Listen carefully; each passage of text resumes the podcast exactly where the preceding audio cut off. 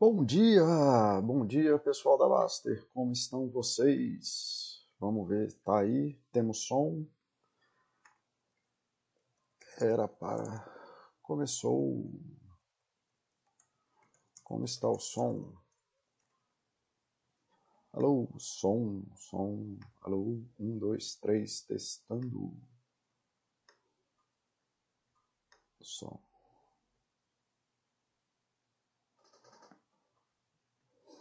Tá, do meu lado temos som, o vídeo parece que está incorporado, ou já tinha marcado para incorporar, mas deixa eu ver aqui de novo, que esse treco sai.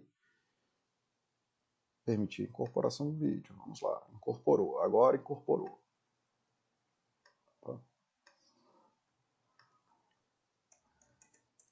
Vídeo e som, ok.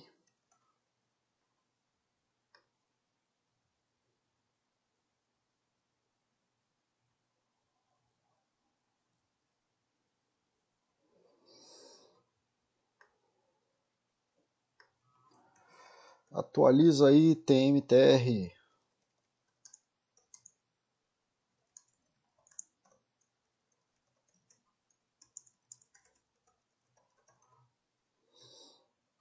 Tá, agora tá ok.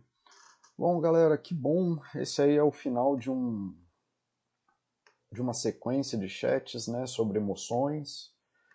E eu estou muito feliz, né? A primeira série aí que eu consigo fechar aí na Baster. Na verdade, não, né? O Oshi já tinha sacado que os meus vídeos foram feitos em uma ordem lógica de saúde. E. Opa, tava ouvindo a minha voz e não tava entendendo porque que eu tava confuso. Mas tá. O, o Oshi já tinha entendido isso, né? Que eu fiz o, os vídeos, né? Todos os meus vídeos eles seguem uma ordem lógica de saúde é, então, na verdade, quase tudo isso aqui é uma série contínua que tem aí um objetivo é, mais claro para quando, quando, você chega ali no quinto, sexto, sétimo vídeo, você consegue entender como eu arrumei, amarrei né, a estrutura para gerar uma lógica de saúde. Mas numa série fechada, esse aqui provavelmente vai ser o último chat sobre emoções, que a gente, eu usei esse framework né, do, do biopsicossocial e hoje a gente vai falar da terceira parte, que é o social. E o social é a nossa ferramenta de construção, tá? Então vamos, deixa eu já colocar aqui no visualização de apresentador. O social, ele é a nossa ferramenta de construção, ele é o nosso espaço de construção pessoal então, ele é uma das coisas muito importantes para compreender as nossas emoções e eu vou tentar deixar claro aqui para vocês é, como que isso funciona numa lógica de saúde, tá bom? É... Season finale das emoções do Algoncio, é isso mesmo.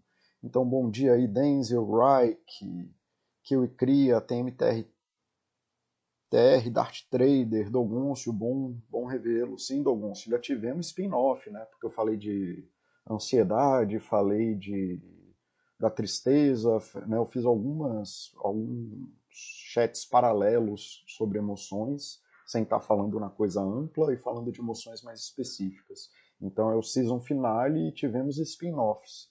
Vamos ver se vai ter outros aí. De repente pode ter mais um ou outro aí sobre alguma emoção mais mais específica, mas eu acho que eu já cobri boa parte. Talvez seja aí melhor até eu rever os vídeos e fazer, tentar gerar um, um conteúdo mais melhor mesmo, melhorar o conteúdo, né, do que ficar falando infinitamente sobre um negócio que para mim o, o, conteúdo já está fechado.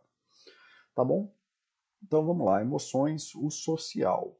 Tá, e o que, que a gente falou até aqui, né? Uma pequena, não teve um espaço aí muito grande, Vamos rever aqui. No chat sobre o biológico, né, seguindo a, a ideia biopsicossocial, é, falamos muito aqui sobre a cegueira do nosso corpo, que é uma estrutura cega que não sabe o que acontece do lado de fora e que a evolução gerou um mecanismo meio que um tamanho para tudo. É um corpo que acelera ou freia, é um corpo que faz muito ou pouco né, e que não tem muitas variações. Aí tem as justificativas fisiológicas, tem aceleração do batimento cardíaco, neurotransmissor, hormônio, pipipi, babá, mas se você for pensar na tua vida, isso aí acaba sendo mais uma metáfora do que uma coisa. Você não tem acesso a essas coisas, você não tem acesso à totalidade de como que seu corpo funciona. O, a percepção humana é muito limitada para dentro, então o que a gente percebe mesmo são as mudanças de aceleração e frenagem. A gente percebe as variações de muito e pouco do nosso corpo. Então, mais atenção é, do que, ah, meu hormônio isso, meu porque eu tenho que aumentar minha serotonina, eu tenho que fazer isso, aquilo, outro. Lógico que para questões de saúde, quando um médico te recomenda alguma coisa, de tomar, de você tomar alguma coisa, lógico que isso faz todo sentido. Eu estou falando isso aqui mais no dia a dia, que no dia a dia a gente não tem acesso a essas informações, mesmo que tivesse, a gente não ia saber o que fazer com elas. Então é muito mais importante você aprender a perceber as variações de muitos e poucos para entender qual é a sua busca naquele momento, tá?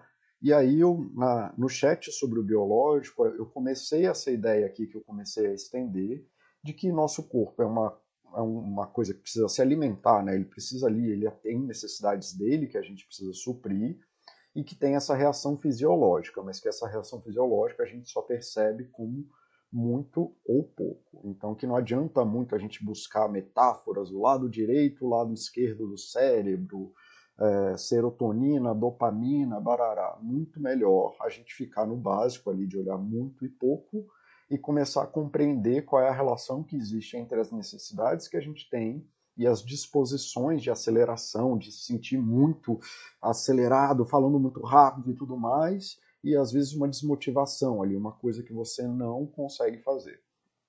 E aí eu falei muito né, da relação das emoções no bio, falando, falando isso aqui, né, que na raiva eu quero muito destruir, na empolgação eu quero muito que aconteça, no amor eu quero muito ficar perto, no, na tristeza eu quero fazer pouco de tudo, no desânimo eu só aguento fazer pouco ou nada disso, no orgulho eu fiz muito disso e queria que desse muito certo e deu e na decepção eu queria muito, mas deu errado, né? Então, assim, que tem sempre essa coisa desse corpo indo para muito ou para pouco, e que essa é a disposição, é um mecanismo de um one size fits all, né? um tamanho para tudo. Que é esse mecanismo, né? apesar de ser duas coisas, o mecanismo é muito simples, né? Ele, o corpo te joga para fazer muito ou te joga para fazer pouco.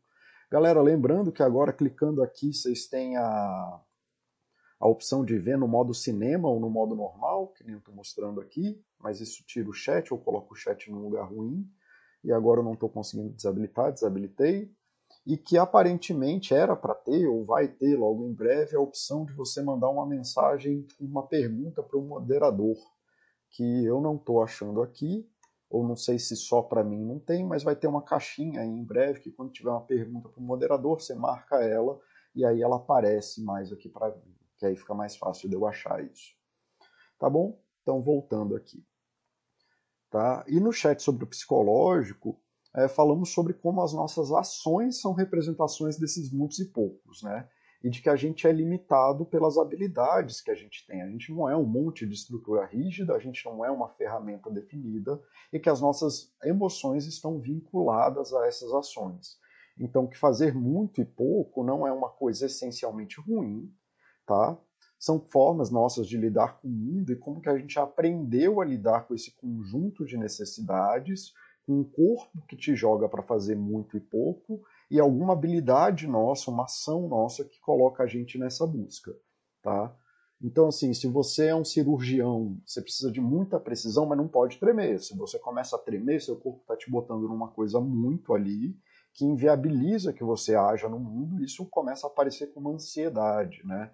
Então a gente não consegue atender a necessidade de salvar aquela pessoa, e aí a incapacidade de executar ali ou de não ter uma habilidade complica. Então, se você vai para o exterior e não sabe falar uma língua, é normal que você tenha ali umas, umas variações mais intensas de muito e pouco, porque você fica muito restrito na sua necessidade. Então você entra ali num ciclo de depressão e ansiedade, ou de tristeza, ou de um ano, não, mas eu vou fazer, eu vou fazer tudo na força, né, que é a busca do corpo por novas habilidades.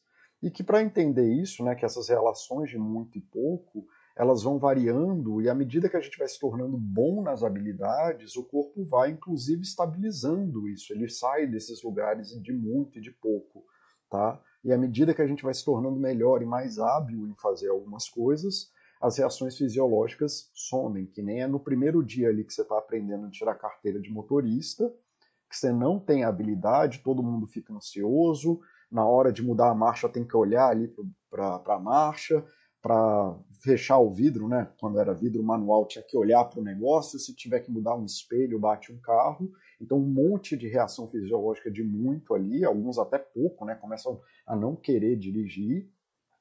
E à medida que a gente vai desenvolvendo as habilidades, vai mudando as nossas ações ou a nossa capacidade de executar elas no mundo, a emoção vai diminuindo.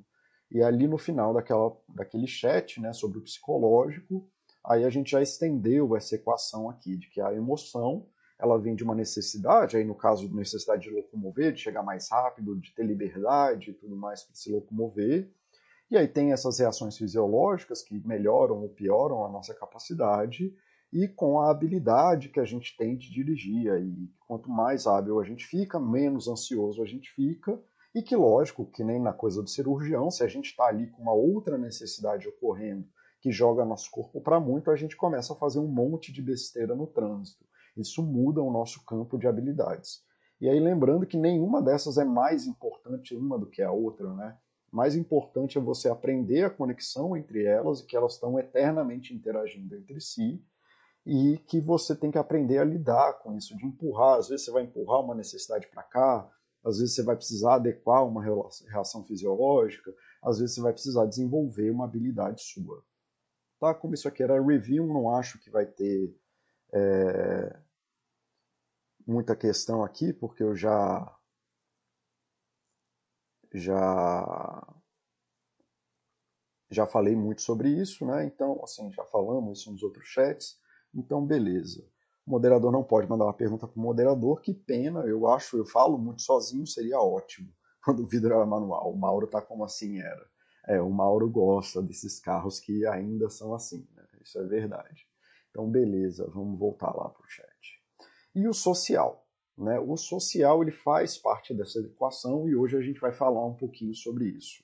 Né? A vida, a minha, a sua, de todo mundo, ela está em constante relação com o mundo do lado de fora não existe aí um fenômeno de coisas vivas independente do mundo do externo ao ser. Tá? Então não existe nenhuma vida que esteja desconectada dos espaços em que elas vivem. Então nós somos sociais, nós somos inseridos em uma cultura que tem uma história e um modo específico de fazer as coisas. E aí para quem já é mais espertinho aí, já entendeu que aquele pedaço aqui das habilidades é absolutamente influenciado por esse espaço aqui, né, de que a nossa cultura, história e modos específicos é o que determinou boa parte das nossas é, habilidades. Esse chat ficou no lugar errado, deixa eu consertar isso aqui. Esse, esse slide era para estar tá aqui, tá? Era só eu falando ali do, de como que foi isso no chat de psi, no chat em relação à psicologia, tá? Tá? Então, assim, você está ali num mundo em que você tem um biológico, que você tem um psicológico e que você tem um social. E os três acontecem ao mesmo tempo. Uma distinção das várias que tem é que o biológico é muito rígido. Né?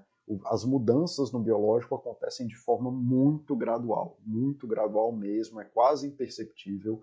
Por isso que a gente não tem uma percepção de que as espécies estão evoluindo e você não tem uma percepção envelhecendo você só percebe um dia.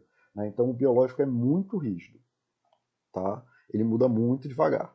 Aí você tem uma, você se desenvolveu uma estrutura psicológica que é maleável. Então você percebe aí às vezes no mesmo dia mudanças psicológicas, às vezes você percebe mudanças de mês, né? Uma, uma coisa assim muito mais é, menos rígida, mais maleável, mas você tem uma percepção de estrutura do ser. Né? Então, mas ao mesmo tempo, é, ela é maleável, mas ela é tão maleável que permite que existam N tipos de pessoas no mundo. Então não existe um ser, né? não existe um ser humano. Todos os seres humanos estão amarrados aí num rígido mais específico, mas que permite uma maleabilidade ao ponto de quase toda pessoa ser individual. Né? E um social, que é absolutamente fluido, o social é caótico. O caos social aumenta demais e ele faz muita força nessa maleabilidade gerando N, esses N tipos de pessoas, porque eles afetam, que era o que eu tinha falado anteriormente, a percepção de tudo que a gente faz. Né? Então, por dentro, né, se você for ver a coisa dos pecados capitais, a percepção da sexualidade, dos sentimentos, o medo da vulnerabilidade, que é tão comum em homens, tudo isso vem desse espaço social, é esse caos social aqui que gera isso em você, e por mais que isso aí tenha algum espaço é, mais fluido, a sociedade organizada gerou formas de enrijecer isso.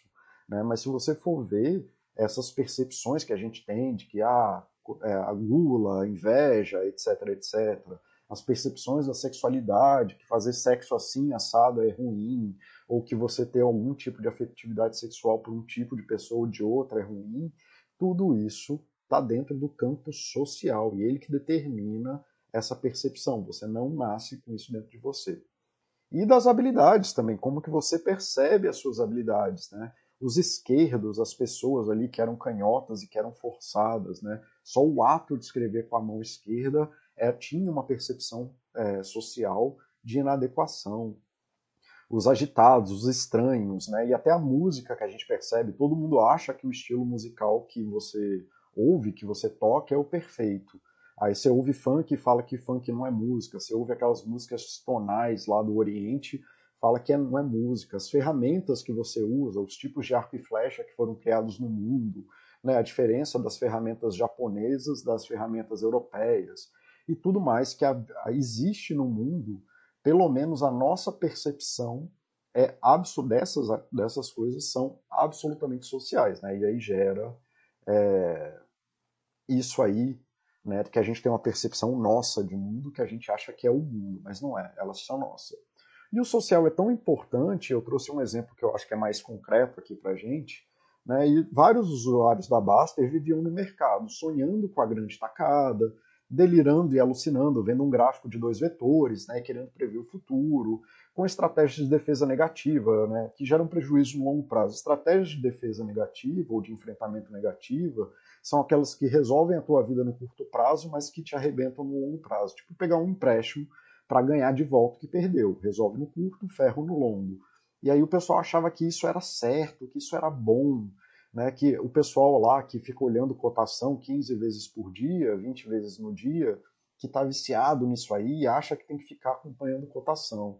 Quem te ensinou tudo isso? Né? Onde que você aprendeu isso? Você aprendeu no YouTube, você aprendeu falando com os seus amigos, gente boa pra caramba, falando de investimento com as pessoas.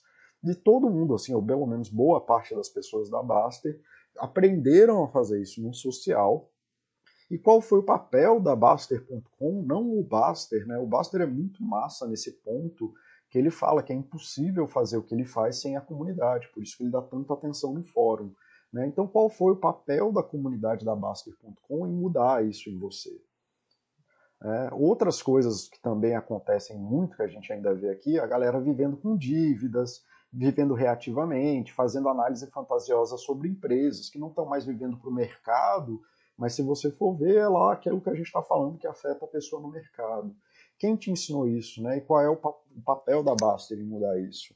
Né? Como que viver nesse grupo específico mudou tua percepção de vida?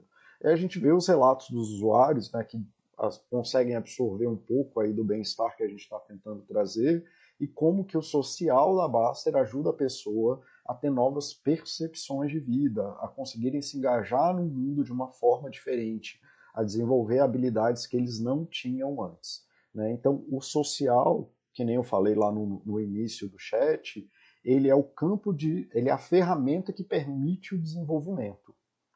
É o social que te entrega as ferramentas para você viver no mundo. As suas percepções de mundo são definidas pelos contextos em que você viveu e vive, né? Suas habilidades foram aprendidas no social em que você viveu. O seu campo de ação é extremamente limitado mas cresce exponencialmente com o social. Vocês conseguem perceber isso, galera? Vocês conseguem perceber, assim, é porque eu acho muito... A Baster tem essa coisa meio paradoxal, né, de dar um foco muito grande no indivíduo, mas ao mesmo tempo ser uma comunidade que se propõe a fazer a ação do social. Né? Então a gente vive nessa coisa meio paradoxística, mas que ao mesmo tempo é, traz também esse discernimento do tanto que é importante ter um social bom. Tá? É, Tenere BR, boa tarde, Paulo. Obrigado pelo seu chat. Suas colocações são muito boas e estão me ajudando muito. De nada, meu querido. Não, boa tarde. Came. Came. É isso mesmo, boa tarde. É, Reich, me considero social, mas quando ele não me convida para o churrasco, fico triste. É, prazer, sou um erro. É isso mesmo. A gente vai falar disso, Reich. Tá? A gente, eu vou falar disso mais para frente. TMTR, longe disso, Reich. Super normal a gente não querer interagir, mas sempre querer ser incluído. Isso, o TMTR já falou uma parte aí do que vai acontecer. Isso dos canhotos não é coisa da Idade Média. Eu tinha uma tia que amarrava a mão do meu primo para ele não usar a mão esquerda porque era errado. Pois é, não, não é da Idade Média não. As pessoas ainda têm isso, né? Então, olha só, né? Chega a esse ponto de que a gente tem uma percepção social de que uma pessoa que tem um, um fisiológico diferente, né, que tende ali no muito para a mão esquerda, ela é ali uma pessoa que está errada.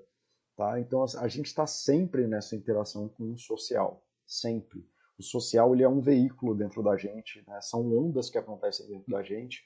O biológico é uma onda, o seu psicológico, a tua história de vida, que é relativa só a você, é uma outra onda, e o social é uma terceira onda, né? E essas ondas ficam fluindo o tempo inteiro dentro de você. É um flow mesmo.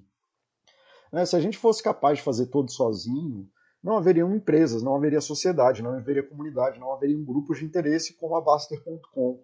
Então, assim, tem essa coisa muito forte hoje do social, de que não, o indivíduo, o indivíduo, o indivíduo, mas me fala aí, qual é a empresa que você compraria lá, das empresas das stocks, que ia ter um cara só? Não, esse aqui é o cara que resolve tudo. Né? Esse cara aqui, ele busca minério, ele faz o ferro, ele faz o microchip e vende. Cara, essa empresa não existe, isso é uma empresa impossível, né? não dá certo. A gente precisa é, disso aqui, a gente precisa de pessoas e a gente precisa de um social que faça sentido para é, a gente conseguir viver. A gente não é capaz de atuar em tudo sozinho. Então, aqui já entregando o ouro de uma vez, o que, que são as nossas emoções e onde que elas aparecem? Elas são o resultado dessa equação aqui, né, das nossas necessidades, que trazem na gente um tipo de reação fisiológica. Entenda que uma coisa não é causalidade de outra, tá? É tudo isso ao mesmo tempo, é essa mistura acontecendo todo o tempo, porque a interação é multifatorial e multivetorial. Então você não tem uma que é causa da outra. Todas elas são, uma, são fenômenos que ocorrem concomitantes. Por isso que é mais, não é uma seta. Se fosse causa, eu teria colocado uma seta aqui, tá bom? Então, é uma necessidade que na gente está vinculado dentro de uma reação fisiológica de muito ou pouco, com a nossa capacidade psicológica, que no geral são as nossas habilidades de agir no mundo, com a nossa capacidade de executar essa coisa no mundo. Mas nós somos extremamente limitados, extremamente limitados. Então, coisas pequenas, como a gente ter uma insônia ali e não ter capacidade de falar com outras pessoas já altera todo o resultado dessa, dessa emoção que você sente. Se você está angustiado e está ali no braço da tua esposa, no braço da tua mãe, é, no carinho do teu pai, dos teus amigos, de você conseguir executar suas habilidades sociais, uma coisa está tudo bem. Então você pode até estar tá mal, né? Você pode estar tá mal, mas com conforto. Você pode estar tá triste, mas satisfeito. Você pode estar tá amando ali no meio. Mas se você está sozinho, tirando a tua capacidade de ação no mundo, né, sozinho a gente tem muito menos capacidade de ação no mundo, que nem eu falei, o social cria um exponencial disso, é, a emoção resultante muda toda. Então, mesmo com uma reação fisiológica ali, supondo de uma coisa bem de chorar, de estar tá meio num desespero, num, você, se você tiver uma galera boa, é, você encontra paz, encontra amor e o resultado da emoção acaba sendo uma emoção boa. Mas nós sozinhos não temos como atender às nossas necessidades o tempo inteiro.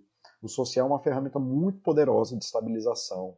A âncora que permite a gente ter algum tipo de segurança. Se eu dormir, alguém está comigo, né? É aquele medo que a gente tem de estar tá sozinho sempre, né? E de ficar doente. Porra, se eu ficar doente, quem vai cuidar de mim? À noite, quando eu tô mal, quando eu volto para casa, não tem ninguém. Né? Geralmente são relatos muito fortes de pessoas que estão há muito tempo sozinhas, um medo muito grande.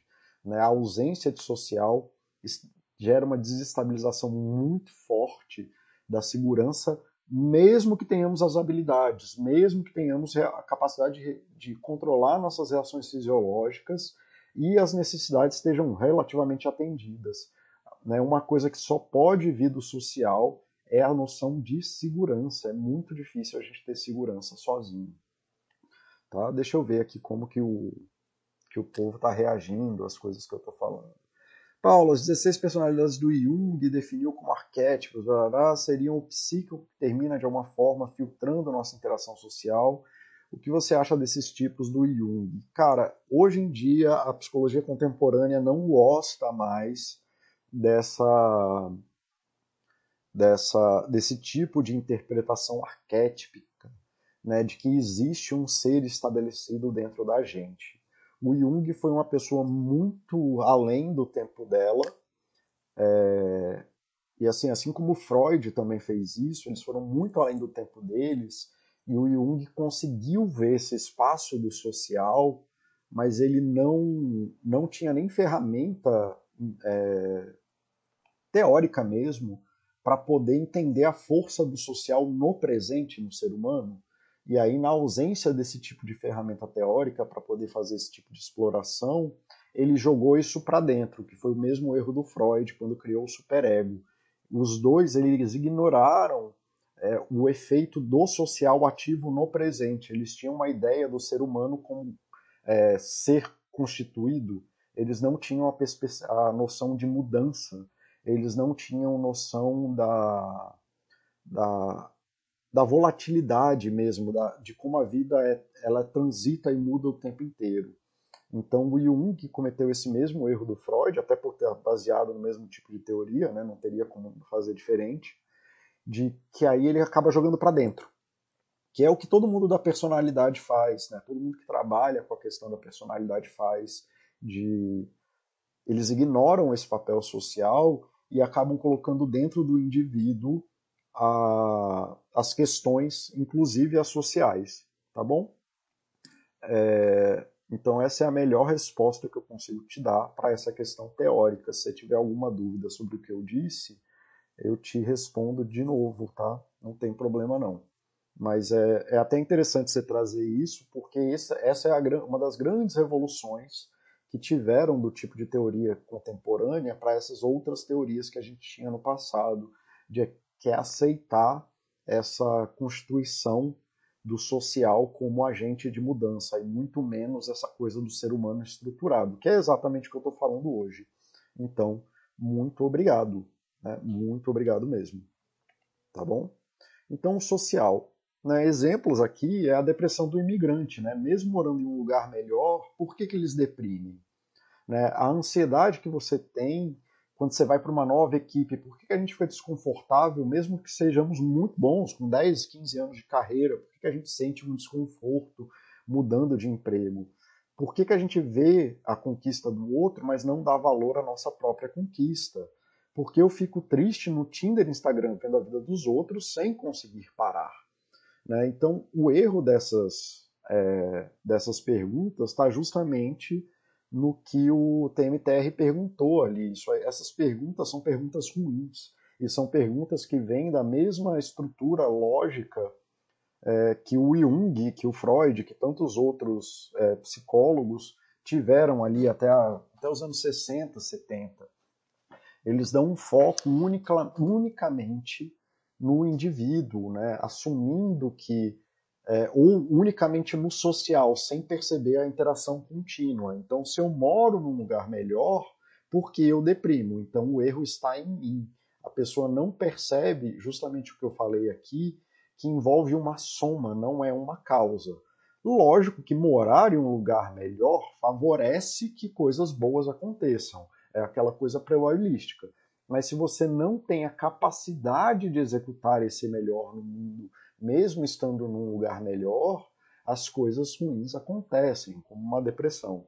Né? Então, se você não tem capacidade de conexão e a linguagem é a nossa maior fonte de conexão com o social, se você não sabe falar a língua local ou você não se sente é, conectado com a língua local que as pessoas estão se conectando com você, você vai ter sintomas parecidos com a depressão. Né? Mesmo que você seja um cara muito foda e muito legal e muito, muito bom, entrar numa nova equipe envolve fazer novos acordos sociais, envolve fazer uma nova ligação entre as habilidades que você tem e a capacidade de executar isso no mundo naquele time. Então isso quebra o balanço aqui da equação da sua certeza e necessidade de você conseguir ter uma percepção psicológica boa de que você vai atender as necessidades e da tua reação fisiológica. Aí tem gente que vai ter muito medo, que vai chegar com muito mansinho, tem gente que vai chegar já lá muito oriçado, vamos fazer tudo e pipipi popopó. Né? E lembrando que não é uma coisa de causalidade, é uma relação contínua, é um flow isso aqui, tá bom? É, então por que, que a gente vê conquista nos outros, mas não damos valor à nossa conquista? Muito problema, o erro não está em você, está em quem você fala. Né? Você não aprendeu, ou falou, você não aprendeu a ter alto valor e dar valor às suas próprias coisas e dividir as coisas boas e contar com o social para isso. É bem a coisa da segurança. Quem vive inseguro não consegue dar valor a si porque ele tem uma outra busca para fazer no dia seguinte, que aí tem muito a ver com o que o Reich falou. Me considero antissocial, mas aí quando não me convidam para o churrasco, fico triste, sou um erro. Não, Reich, o que você está falando aqui é que você queria ter segurança. Né? Quando você queria o convite mesmo para negar, você queria ter a segurança do social, não só fazer parte ou não fazer parte dele, tá bom? É porque a necessidade é outra. Aliás, não, isso não é para você, tá? Eu só estou falando aqui como que isso funciona melhor e o que, que geralmente eu vejo. Né? Tem coisa melhor do que poder negar alguma coisa? Então você tem ela, mas aí você pode negar. Que coisa maravilhosa. Não é porque você tem comida na dispensa, então que você tem segurança da comida, que você vai sair comendo toda hora. Né? Então você pode ter uma dieta muito boa, com uma dispensa absurdamente cheia, e você continuar comendo em horários regulares. O que você está. Assim, você, no caso, é porque você está perguntando, mas quando eu ouço isso, geralmente é isso. Eu não me sinto seguro em espaços sociais. Eu tenho dificuldade nesse campo aqui de levar as minhas habilidades sociais para executar esse campo de um social seguro. Aí isso me traz tristeza, ansiedade, porque eu não consigo atuar na minha necessidade de segurança social, de percepção social. Tá, Raik, se você quiser que eu elabore mais nisso, você continua aí a pergunta, mas com essa, esse tanto que você falou é o máximo que eu consigo chegar. Bem legal, o TMTF ficou super claro. As teorias modernas de psicologia têm nomes legais que fazem você se sentir bonito quando fala como Freud e Jung. Cara, na verdade, ela tem nomes ainda mais bonitos das coisas, porque aí a gente começou a jogar jogos teóricos muito específicos. É... Então ela tem uns nomes tipo flexibilidade psicológica, é relações extraordinárias, então ficou até muito mais comercial. Assim, você se sente um. Eu tenho flexibilidade psicológica, eu tenho autoconhecimento de mim mesmo. Né? Olha só, você tem autoconhecimento de si mesmo, é assim que as pessoas falam. Né? Eu tenho aqui, eu tenho uma percepção consciente do momento. Que é coisa mais bonita que isso, Dogoncio? Boa tarde, Paulo. Passando só para dizer que seus chats são muito bons, não consigo parar para ver ao vivo, mas assisto todos depois. Obrigado, Studio 3, STDU 3, cara. Eu que agradeço. Obrigado por dar sentido ao que eu estou fazendo. Eu acho que agora, até com esse chat, vocês entendem o tanto que eu agradeço, né? O porquê que eu agradeço tanto vocês participarem e me dar feedback. Mesmo que seja negativo, tá? Eu não me incomodo tanto com feedback negativo, não. Eu geralmente eu entendo isso como alguma habilidade que eu tenho que trabalhar mas eu acho que agora vocês entendem o que eu tanto falo aqui, que se eu ficar falando aqui infinitamente, por mais que eu tivesse uma percepção de eu sou o fodão do planeta, eu sou o melhor psicólogo do mundo, se eu ficar falando, falando, falando infinitamente aqui, só ancorado na minha percepção de habilidade e não mudar a vida de ninguém, vocês não falarem como é que isso impacta a vida de vocês, eventualmente isso vai entrar num campo de que eu não estou executando nada, que vai me trazer frustração, vai me trazer dúvidas sobre mim mesmo, etc, etc, etc, sacou? Então, assim, é, eu agradeço, o agradecimento que eu faço a vocês de, de me darem esses feedbacks é por causa disso. É, a minha capacidade de estabilização psicológica no meu trabalho depende disso, de eu saber que eu estou executando essa coisa no mundo, que é tão importante para mim, que eu dou atenção, então eu tenho relações fisiológicas de muito e pouco em relação ao trabalho que eu fico aqui, eu fico mais animado, menos animado, mais ansioso com alguma coisa, menos ansioso com alguma coisa, mas nunca saindo ali para uma coisa bizarra e tudo mais. E eu tenho as habilidades, ou pareço ter, eu confio nelas para poder fazer isso, mas vocês que me dão a sensação de que eu estou executando algo no mundo. Se eu tirar vocês da jogada, eu colapso. Né? Tem até um experimento muito legal que a gente aprende na faculdade de psicologia, que é metade da sala dá atenção para um professor, metade mesmo, você divide a sala no meio, você divide a sala no meio e metade dá atenção para o professor e metade não. Né? E aí o professor começa a migrar a atenção dele só para metade que dá atenção. Então, assim, galera, é, todo o tempo a gente está nessa interação contínua. É, deixa eu continuar aqui. Então, essa questão da ansiedade, quando trocamos de emprego, eu passei por isso recentemente. O pensamento inicial era desenvolver, era desmerecer minhas habilidades perante os integrantes da nova equipe. Pois é, Denzel, especialmente quando você está entrando numa equipe nova de trabalho, talvez se você já passou pelo processo de seleção, é porque você tem as habilidades, então assim, você já tem uma régua das suas habilidades técnicas, muito possivelmente. O que falta e que as pessoas não dão atenção, e é isso que eu estou querendo trazer aqui, é que o que você vai precisar nessa hora é de habilidades sociais, o que você precisa é focar na integração social. Então, assim, lógico que você vai precisar fazer o trabalho, mas você vai precisar ter a noção de pertencimento de grupo, você vai precisar ter a noção de que você faz parte daquele grupo e de que as suas ações são impactantes dentro do contexto de trabalho. Dogonst, caraca, que nomes maneiros mesmo. Se eu falar isso em alemão, você arrasa no Tinder. Você tem razão, é isso mesmo. É, Reich, você tem razão, percebe que a gente admira e deseja aquilo que não tem. Pois é, dessa noção de segurança que a gente tanto precisa.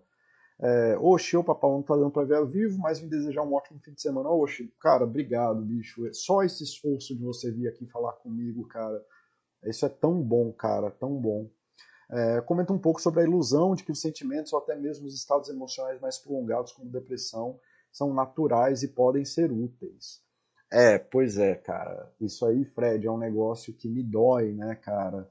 De, de que as pessoas acham que tem valor né, nesses estados emocionais prolongados, de que a gente tem que buscar é, essas coisas, ou que essas coisas são atos de, de ensinamento, ou de que tem alguma coisa para a gente aprender com isso e tudo mais, quando eles são é, e acabam dando valor para isso, para minha depressão causou isso. Eu acho que é isso que você está falando, Fred. Se não for, você me fala é, de que não, o meu sofrimento teve valor, o meu sofrimento isso e aquilo, quando não é. O sofrimento é só o corpo reagindo dentro dessa equação que eu falei para vocês. E ele está tentando te sinalizar onde você está, mas o sofrimento em si não tem valor. Você passar cinco anos deprimido não diz nada sobre você. Um ano, dois anos, três meses não diz nada sobre você.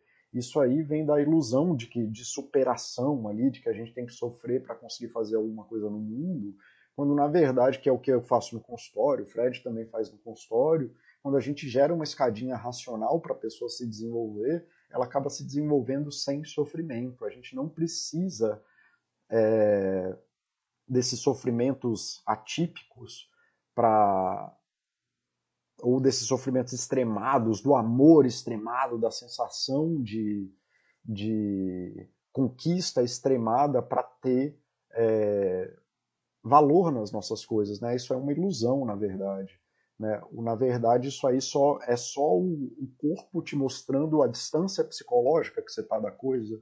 Não sei se era bem isso, mas é, que você estava falando, Fred, mas se quiser complementar, você pode falar isso. Você fala disso até melhor do que eu, né, querido? No ambiente de trabalho, eu ouço muito falar do psychological safety como um mecanismo que gestantes devem prover. E sem isso, criatividade morre, segurança para tentar o erro é fundamental. Exatamente isso, TMTR. Eu falei isso no, no chat de relações com filhos e no chat de comunicação não violenta, né? Que todo mundo quer ter é, filhos autodeterminados, que busquem as mesmas co as coisas que eles querem, é, que filhos façam as buscas, mas aí quando o filho erra e quebra um negócio, você vai lá e bate no filho. Né? Então, assim, não vai dar certo, bicho. Para você chegar em algum lugar, é, você vai ter que errar e você ensinar a criança e as pessoas a terem é, a capacidade de errar com tranquilidade, sabendo buscar os pontos de apoio, é muito importante. Fred, depois me fala se eu respondi a tua pergunta, por favor, querido. Eu vou seguir aqui com o chat, tá bom? Tá? Então, tudo isso aqui, todas essas perguntas que são super comuns no consultório, elas são relativas ao social, né? Aqui até a coisa do Tinder, Instagram, né? O Tinder, por definição, você está buscando né, conexão social, que seja para fazer sexo só, né?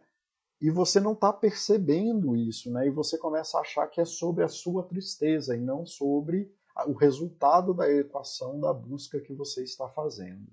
E isso vem da prisão individual, que aqui eu acho que eu vou até elaborar mais a percepção do que o Fred estava pedindo, né, as nossas vivências e impressões do mundo são nossas, mas é um erro a gente transferir a nossa percepção de realidade para o mundo, né, como se a gente tivesse a, a, e essa percepção de lidar e atuar em tudo que acontece na nossa volta.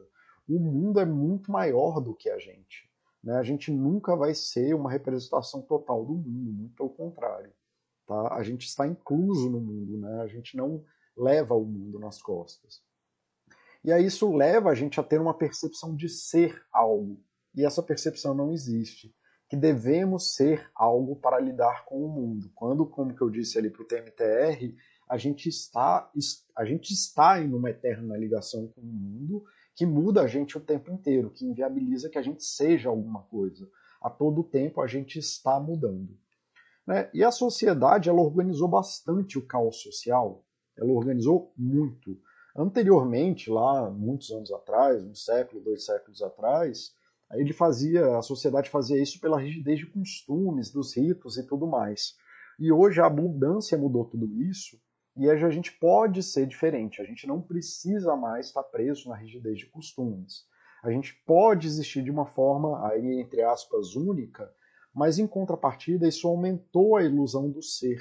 Ela aumentou a ilusão de que a gente é diferente e que somos individualmente capazes de fazer tudo.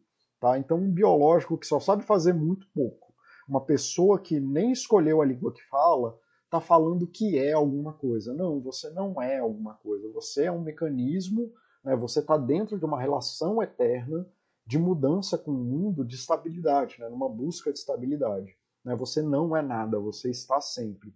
Aí vem essa pessoa, né, que de dentro não sabe nada do que está de fora, e de fora fez poucas escolhas das significativas da vida, achando que é alguma coisa.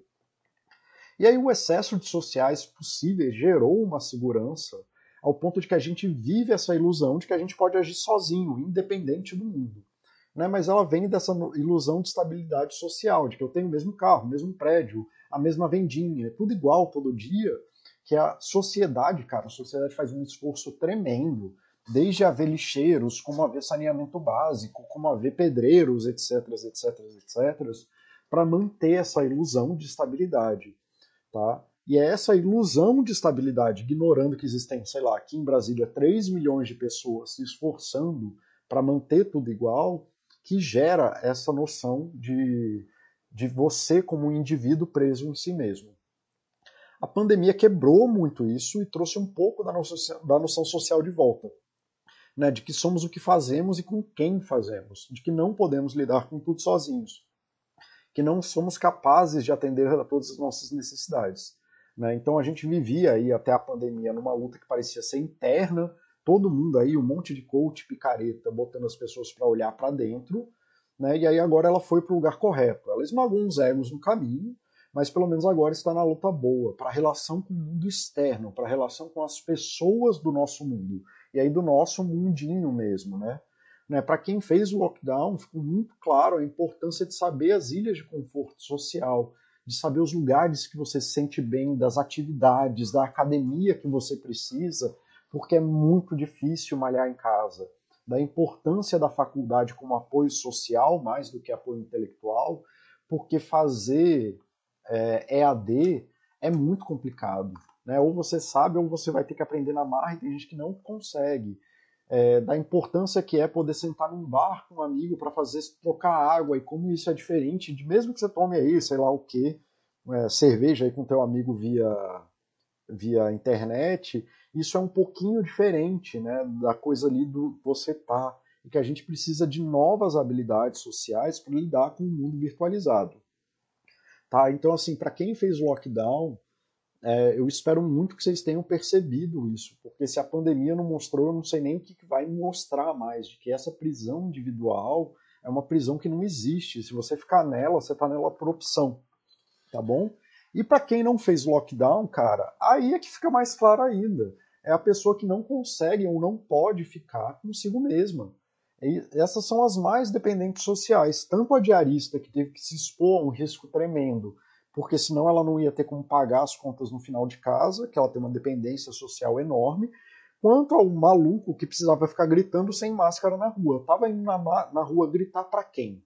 Né? Então a pessoa que vai gritar na rua para todo mundo usar máscara, ele é o maior dependente social. E é o que mais está na ilusão de social, né? na, na ilusão de uma prisão individual. Tá bom? Então, assim, o cara que vai lá e fica enchendo o saco do vizinho, tá mudando, tá, tá falando com o vizinho pra quê? Né? Não, porque tá, eu quero usar máscara, eu quero andar sem máscara no elevador. Bicho, tá enchendo o saco dos outros pra quê? Né? Isso ressalta mais ainda, mas essa aí com certeza é a pessoa que não vai precisar ou não vai saber olhar para o social. Né? Ela está completamente presa no ego. É, Denzel Rich, essa foi uma coisa muito difícil, a questão da criança errar e não brigarmos. Mas hoje, quando vejo quanto isso é benéfico, não só para minha filha, mas para mim também. Sim, porque isso cria uma relação muito melhor de parentalidade. Né? Você se torna um pai muito melhor. E a relação com ela fica muito mais fluida. Take it, for, take it for granted é uma expressão que eu gosto muito. Né? É, Dogoncio, essa é uma assim, cara, que eu falo mesmo muito o tempo inteiro, cara. É,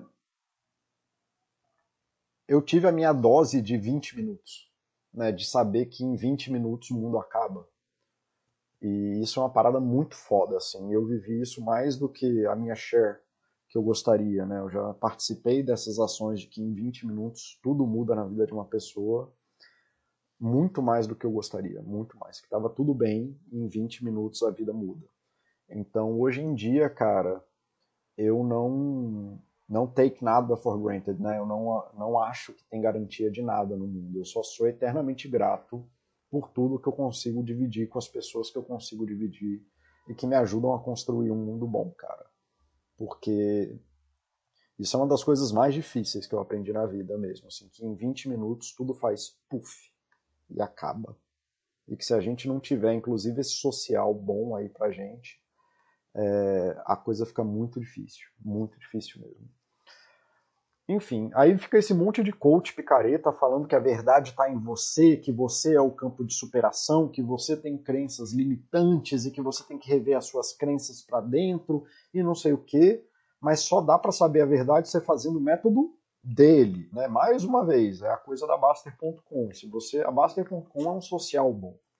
A Baster.com, mesmo com as voadoras ali que a gente tenta segurar a onda e tal, mesmo com a loucura que aparece diária, a Baster.com, cara, ela tem muito campos de virtude que eu acho que mata mais do que salva. Mas assim, o coach não. O coach ele faz você ficar dependente dele, né? Muito, a grande maioria dos coaches querem que você fique dependente dele. E aí eles predam na ausência, né? Como as pessoas têm poucas ferramentas sociais adequadas, eles, eles predam nas buscas desesperadas, na, na do maluco que está ali desesperado para ter algum valor reconhecido e que aí o cara fala, não, vai lá, você consegue me dar 5 mil reais que eu vou te conseguir tirar a verdade de dentro de você. Né? Então a ilusão de independência, na verdade, aumenta a dependência e essa é a maior armadilha da prisão individual. Quanto mais você foge da dependência social, mais você restringe as suas ferramentas de ação no mundo. A qualidade das suas relações no final é o que importa.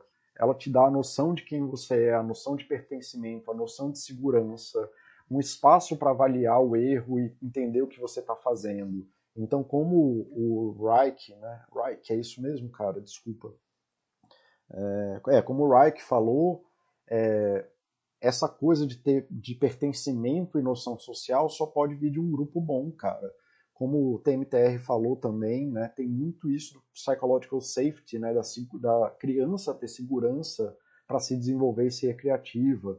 Como o Denzel Rich falou, é, você parar de brigar com a criança ajuda a criar uma relação psicológica positiva. Isso, cara, você pode tentar se desenvolver o tanto que você quiser como pessoa. Se você não desenvolve o aspecto social, suas emoções vão ficar malucas porque você não consegue é, ter percepções, pensamentos de um mundo, porque o mundo é maior que você. E aí, uma hora ou outra, as vozes ruins vão ganhar, especialmente se você não tiver as vozes boas de, um, de uma relação boa para te orientar quando está tudo na névoa. As boas relações são aquelas vozes que quando está tudo na névoa para a gente, está tudo escuro, a gente consegue ouvir e seguir o caminho. Não, vai dar tudo certo, cara, eu estou com você. Tá? A qualidade das relações é o que importa. Alguns exemplos mais categóricos disso que eu tenho dados para afirmar muito forte. Né? Um dos maiores riscos de adoecimento na população LGBTQ não tem nada a ver com a sexualidade, é a ruptura dos vínculos familiares. Né? A maior causa de adoecimento da população LGBTQ+, é o rompimento dos laços afetivos primários, daquele círculo de pessoas importantes, de quando ela sai do armário, quando ela se assume numa sexualidade, ela perde o valor das pessoas mais importantes da vida dela de uma vez. E isso é a maior causa de adoecimento, não tem nada a ver com a sexualidade, tem 100% a ver com o preconceito. Um dos maiores fatores de risco para uma criança é violência física. A violência psicológica também, mas a física é um dos maiores. E não importa se é espancamento ou um tapinha aqui e ali. Isso é um fator de risco gigante para a criança. Isso tem efeitos deletérios enormes na vida da criança. Isolamento social é um fator de risco imenso para qualquer momento, para qualquer pessoa. O uso de solitário em presos causa sintomas psicóticos. Não há possibilidade de você ter estabilidade psicológica, isso sim, claro, está vinculado à tua percepção de emoções, sem vínculos sociais. Né? E vínculos sociais positivos são os que trazem isso aqui, tá, galera? Noção de quem somos, reconhecimento de quem somos, noção de pertencimento, segurança e espaço seguro para errar e avaliar o que estamos fazendo de errado. Então, é isso, galera. As, as nossas emoções são as necessidades que a gente tem, com essas variações no nosso corpo de muito e pouco, mas os muitos e poucos não são, não são definitivos. Você está muito excitado por um para ver um show muito legal que você quer ver, não tem nada de errado com isso. Mas ali a frustração de não conseguir não ter como ir para o show, não ter dinheiro para ver o show, talvez transforme um negócio que era muito legal numa frustração, numa decepção muito grande. Assim como furar o pneu ou o filho ficar doente na, no dia do show. E tudo isso é o nosso fluxo de emoções. As nossas emoções, elas funcionam, como eu disse, não numa relação causalística de que uma gera a outra, mas no balanço de todas essas coisas, né? da nossa capacidade de gerir essas quatro variáveis aqui de forma efetiva para a gente. Né? Então, como eu já disse algumas vezes no exemplo do, imigrante ou em outros exemplos, uma pessoa super comunicativa pode desenvolver ansiedade em uma mudança para o emprego burocrático, onde ela não se comunique, ou numa mudança de país. Então, as habilidades dela de comunicação não casam com o que ela está executando no mundo. Né? Os imigrantes sofrem essas dores pequenas todos os dias, porque tudo é um pouquinho diferente do que a vida que era antes. Então volta uma coisa meio de criança, que todo dia tem que aprender uma coisa nova. Isso é muito desgastante. A sociedade como um todo prejudica mais o TDAH e não fornecer para ele as ferramentas que ele quer do que a síndrome do, do transtorno de déficit de atenção em si. As habilidades sociais dos TDAH são destruídas ou nunca foram ensinadas. Né? Assim, quase todos os neurodiversos e TDAHs que eu conheço apresentam sintomas de estresse pós-traumático, cara. Quando a gente adequa as necessidades, as habilidades, a execução no mundo, a gente geralmente estabiliza emocionalmente. O que, o que aconteceria contigo numa corrida que cada passo que você dá para frente, a bandeira de chegada vai para trás?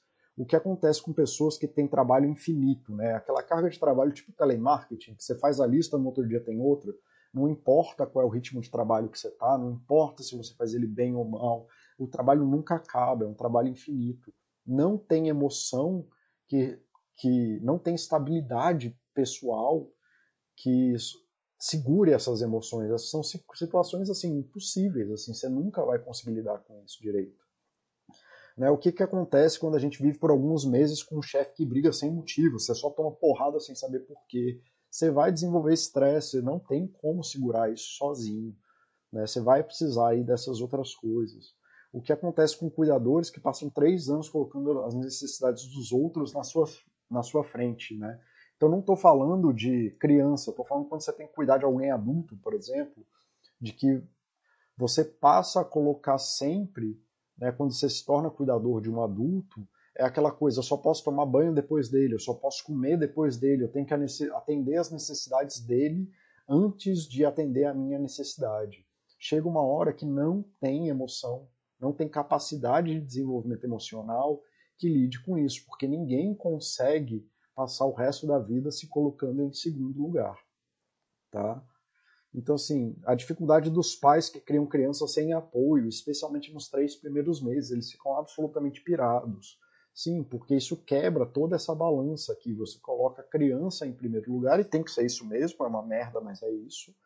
Né? E é isso que produz um monte de reação fisiológica, fode com as suas habilidades, né? Tanto que eu chamo de cabeça de Peppa Pig. Depois dos, do primeiro ano, os pais estão tudo com cabeça de Peppa Pig, só sabe pensar em coisa de criança e ficam com dificuldade de viver no mundo adulto, tá bom? Né? As nossas emoções, né? Elas são o resultado dessas coisas. Elas não são um pedaço dessas coisas. As nossas emoções são o total dessas coisas elas são bússolas que indicam a direção das nossas necessidades, né, os muitos ou poucos, em relação às nossas habilidades, na nossa capacidade de executar no mundo. Quando a gente percebe emoções desconfortáveis, aquelas que a gente gosta, significa que essa equação ficou positiva. Quando a gente sente uma emoção desconfortável, né, uma emoção que a gente não está sabendo lidar, aconteceu alguma coisa que, em algum lugar disso aqui, levou para um resultado negativo dessa equação. Tá? Aí pode ser em qualquer uma delas, pode ser uma necessidade latente, do tipo a gente está trabalhando 20 horas por dia e deixou de dar atenção para a família, deixou de fazer sexo, deixou de encontrar com os amigos. Então isso aqui foi para um negativo muito grande. Pode ser de uma reação fisiológica extremada, então não precisa nem ser algo psicológico, assim, tipo de um estresse contínuo, pode ser ali um excesso de testosterona em alguma época da vida que te joga num estado de muito, ou uma baixa aí de algum neurotransmissor que te joga num estado de pouco, né? E então pode ser a, a dificuldade de você não ter habilidade, você vê num contexto que nem o Denzel Rich estava falando, de mudei para o trabalho, mas aí eu tô, não tenho mais a garantia das minhas habilidades, é porque você não está mais falando das suas habilidades técnicas, está falando das suas habilidades sociais e da insegurança de execução de, de necessidades do mundo. As tuas emoções elas aparecem como uma bússola que é resultado desse, dessa equação multifatorial aqui, tá bom? Deixa eu ver se o pessoal entendeu, porque eu acho que esse é o slide mais importante do que eu, que eu falei até agora. Art Trader, a Baster.com virou um tecido social de alta qualidade, concordo. Fliparts, educação financeira é uma parte para ter uma vida melhor. Obrigado a todos. É bem isso mesmo. Um exemplo aplicado de, dessa Psychology Safe, Psychological Safety na Baster.com foi um dos tópicos Porto Seguro. Vários floristas antes que ficavam calados passaram a postar. CNV é fundamental. Isso mesmo, cara. Isso aí foi uma das funções né, da gente conseguir ter a percepção de que não vai ser agredido. Né? Isso é super importante. Desculpa, galera melhoras desse tecido social, mas diversas mãos, incluindo humor. Isso mesmo. Verdade, Darth Trader, o mais legal é que seja lá qual for o objetivo do usuário, sempre tem conteúdo de qualidade. A gente tenta, né? Tenta mesmo. Isso, o corretor está trolando. Vamos lá. Isso, emoções são bússolas, mesmo estados prolongados deve ser visto assim. Isso, não tem nada demais. É, não tem valor nenhum no sofrimento nem na felicidade né? É, elas só são resultados disso que te mostram se a, que a tua bússola do teu corpo e da tua vida estão direcionados para algum lugar. Né? Quando você sente desconforto, essa bússola está te falando assim, ó, bicho, tu tá indo ali para o meio do mar, tem certeza que tu quer fazer isso? Aí quando ela aponta para um lugar bom, você fica mais confortável, beleza? E teve esse tópico aqui que o Fliparts, acho que é Fliparts, o nick dele, até pediu para eu comentar, é um tópico bem legal sobre um cara aqui que tá, o Chapulin, que está falando assim sobre ser um perdedor e talvez ter alguma chance como ação. E ele falando que ele sempre teve, né, ele começa aqui falando, sempre quis ser um cara fora de série, aquele acima da média, ponto fora da curva. Aí eu espero que nesse ponto vocês já saibam que você quer ser um cara fora de série, acima da média, né, a própria noção de média só pode existir no, no social o ponto fora da curva, isso aqui você está falando das tuas necessidades sociais, de como você aprendeu a atribuir valor em relação às outras pessoas do mundo. Mas a verdade é que eu sempre fui mediano em tudo. Então ele estava falando que tinha um desbalanço em como ele se aprendeu ali a se dar valor, eu ter a necessidade social de ter valor socialmente, mas que a capacidade de execução dele era apenas mediana, na grande maioria das coisas. Né? E aí ele vai continua falando, falando que é sempre na média, que ele sempre foi média, e eu adoro média, adoro mediocridade, cara. Né? Mediocridade, sei lá, ninguém quer encher o tanque do carro com excelência, cara. É, é só fazer o básico, não precisa inventar coisa, não. Tá? A maior parte das coisas que você vai fazer na vida, se você fizer na média, tá tudo bem. Tá? Então ele está falando até que como vendedor, ele é um vendedor mediano, é, e tudo mais. E que ele perceber isso, assim, de que é, ele perceber que ele faz coisas na média, que a média é o suficiente para ele, ele conseguiu se centrar melhor nele, no que ele está fazendo e perceber os benefícios do que ele faz para ele. Né? E isso, basicamente, né? ele falando aqui o papel da Baster.com nisso, de como ele ter o Buster System, que é o Buster System acaba funcionando que nem os equipamentos da academia, né? Acaba facilitando a gente a executar um plano de ação que a gente quer fazer, né? Então assim, então como ele usa a Baster.com, a Baster e o Baster System como ferramentas sociais do desenvolvimento dele de ação, não é uma coisa que acontece dentro dele. E como ele aceitar esses caminhos, né, de de, da necessidade dele, das reações dele, das habilidades dele e ter a noção do que ele executa no mundo, como isso trouxe é, um bem-estar para ele. E como quando ele vivia na ilusão de que ele sozinho tinha que ser alguma coisa maior do que tudo, porque ele tinha que dar conta de tudo, porque ele tinha que fazer tudo sozinho, ele tinha que ser o cara fora de série, o vendedor pipipi, papapá, isso só trazia prejuízo para ele. Então, como ele aprender a usar essas ferramentas sociais dentro das necessidades e das, das habilidades dele, ajudaram ele a controlar é, as emoções. É, é isso mesmo, Fred. Somos bússolas, né? As emoções são bússolas. Muitas vezes eu me senti estressado sem saber por quê. Depois de assistir seu chat, percebi que a maioria das vezes acontecia por não dar muita atenção às minhas necessidades é, é, isso mesmo, a gente tem que dar atenção às necessidades, inclusive, não para atender elas, mas para pelo menos ter uma expectativa de, de saber que a gente vai atender elas e que negar que elas existam é bem ruim. Paulo, podia falar também dos efeitos dessa bússola quebrada. Então, assim, um exemplo que eu já dei aqui foi esse do Chapulin, né? Então, ele estava com uma bússola quebrada. Então, como eu falei, o, necess... o social gera a, a percepção das nossas, das nossas necessidades. Então, muito do trabalho que eu fiz em alguns chats, por exemplo, do, da autorrealização, do autoconhecimento, da ansiedade, eu estou falando de quais, olha, essas necessidades humanas são importantes. Inclusive, eu estou falando hoje dessa, dessa necessidade do social. Mas ele atuava numa bússola de um mecanismo infinito, de que ele tinha que ser o cara fora de série sempre, né? Então a bússola dele estava quebrada, a percepção que ele tinha quando ele olhava aquela bússola, ele sempre via ela apontando para o lugar para o lado errado, porque ele não estava em contato com as necessidades reais do que ele, ou ele não sabia interpretar a bússola, não sei que metáfora que vai funcionar para vocês, mas aí ele não conseguia ter uma própria noção do que, que ele estava interpretando. A forma dele perceber as emoções dele, que é o que eu estou tentando explicar nesse curso, a importância da inteligência emocional, era muito deletéria e levava ele a fazer um monte de merda e se sentir mal o tempo inteiro. Tá? E aqui, como o Denzel Rich está falando, de que ele não dá atenção para essas necessidades, também fez muito mal para ele, né? Ele estava sempre em estresse porque ele não conseguia se orientar com o que o corpo dele estava falando. Então, assim, quando você está com a bússola quebrada, você faz buscas muito ruins, né? É, Dart Trader, tá, tá falando de erro no corretor.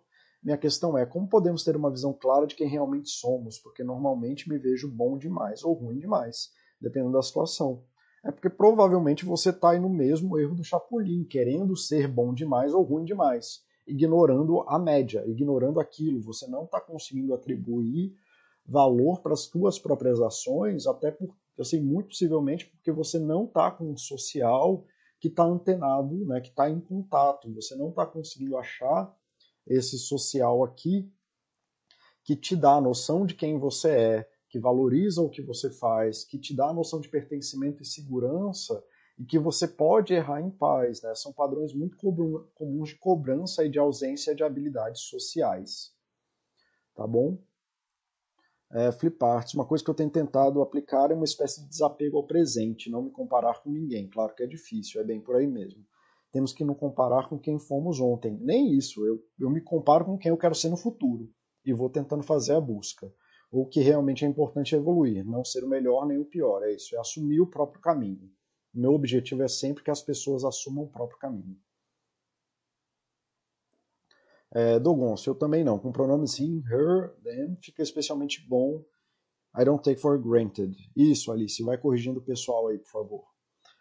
É, Fliparts, topa trocar a pergunta, que tal perguntar como eu me comporto em determinado contexto? Porque se você não estiver satisfeito com quem é, é quem você gostaria de ser. É isso, eu gosto muito mais de você olhar, porra, quem é a pessoa que eu gostaria de ser, em quais contextos, quais são os grupos sociais que podem facilitar a minha busca. E parar de gastar tempo no social ruim.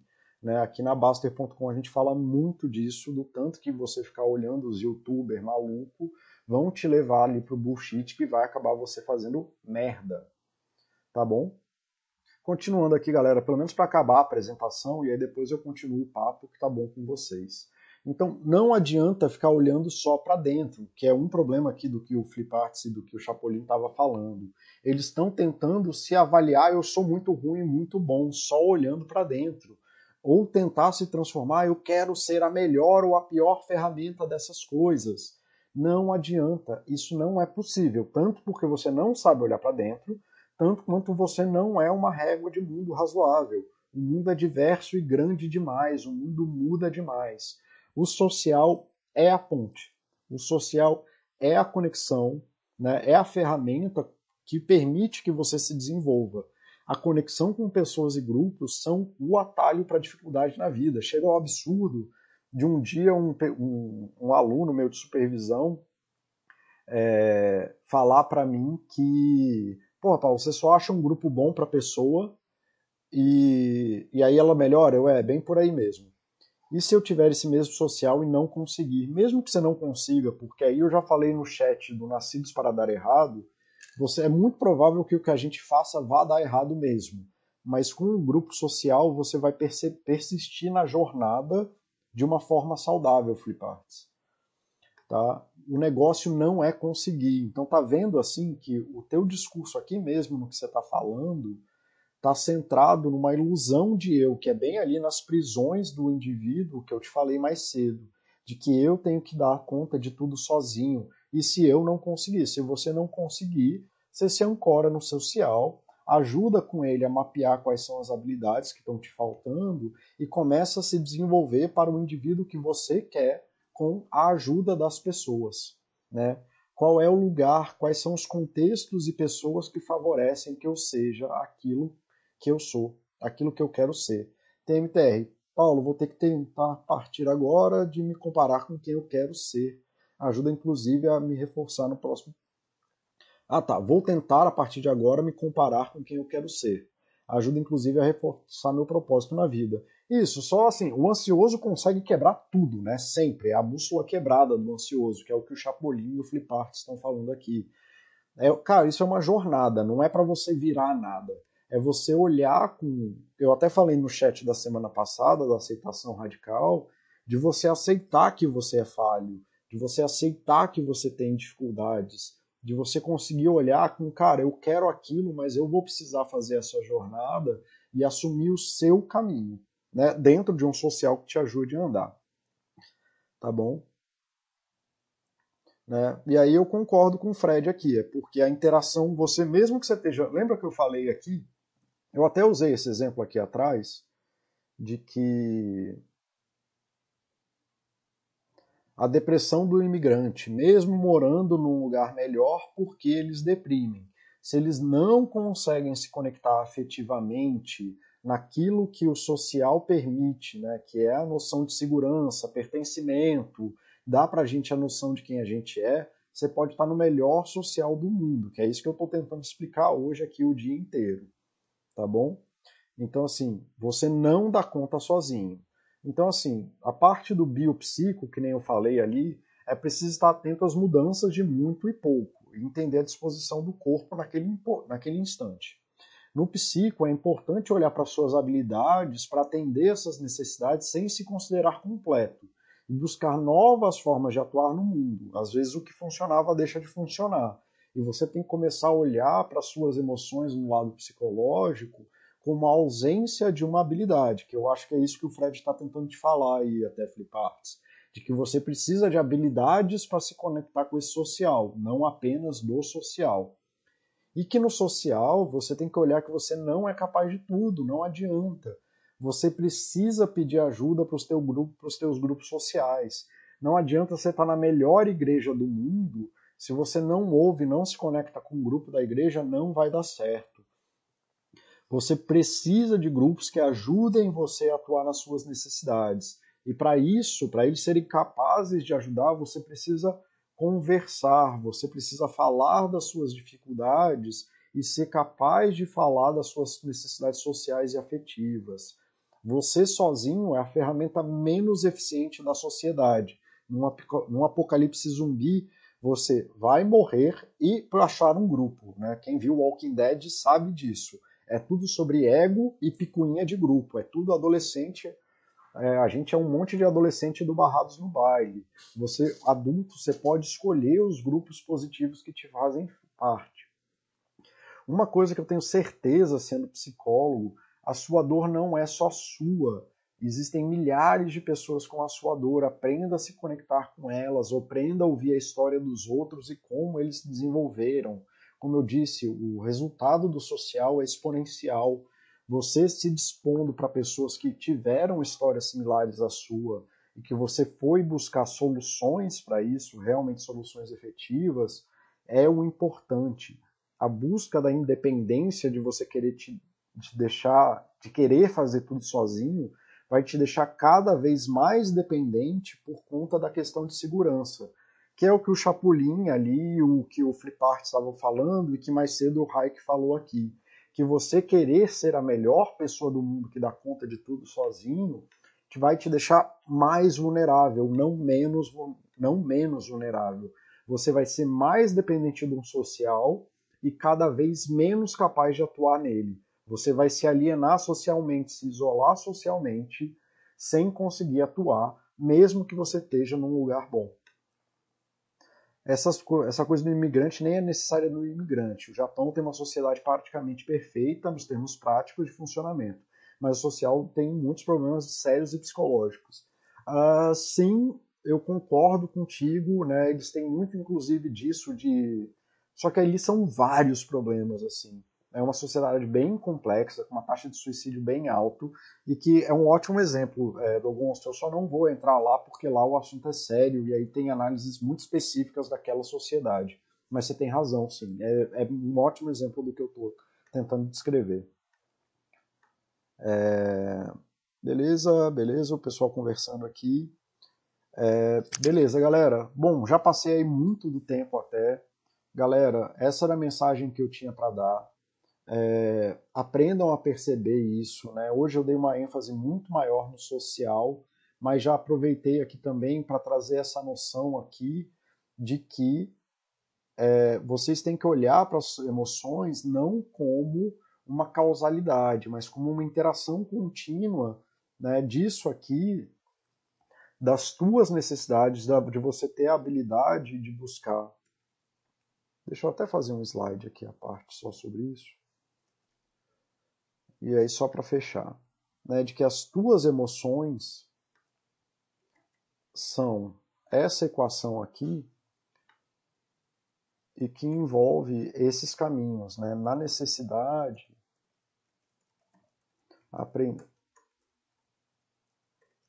aprender a reconhecer as suas necessidades. Né? Mindfulness, autoconhecimento, terapia, geralmente são ferramentas muito boas para você aprender a fazer isso. Ah, na questão das reações fisiológicas, é você aprender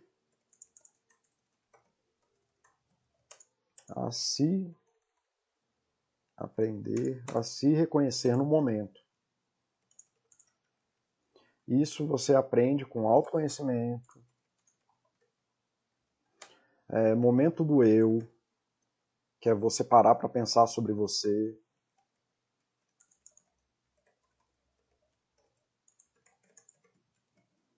terapia, psicoterapia,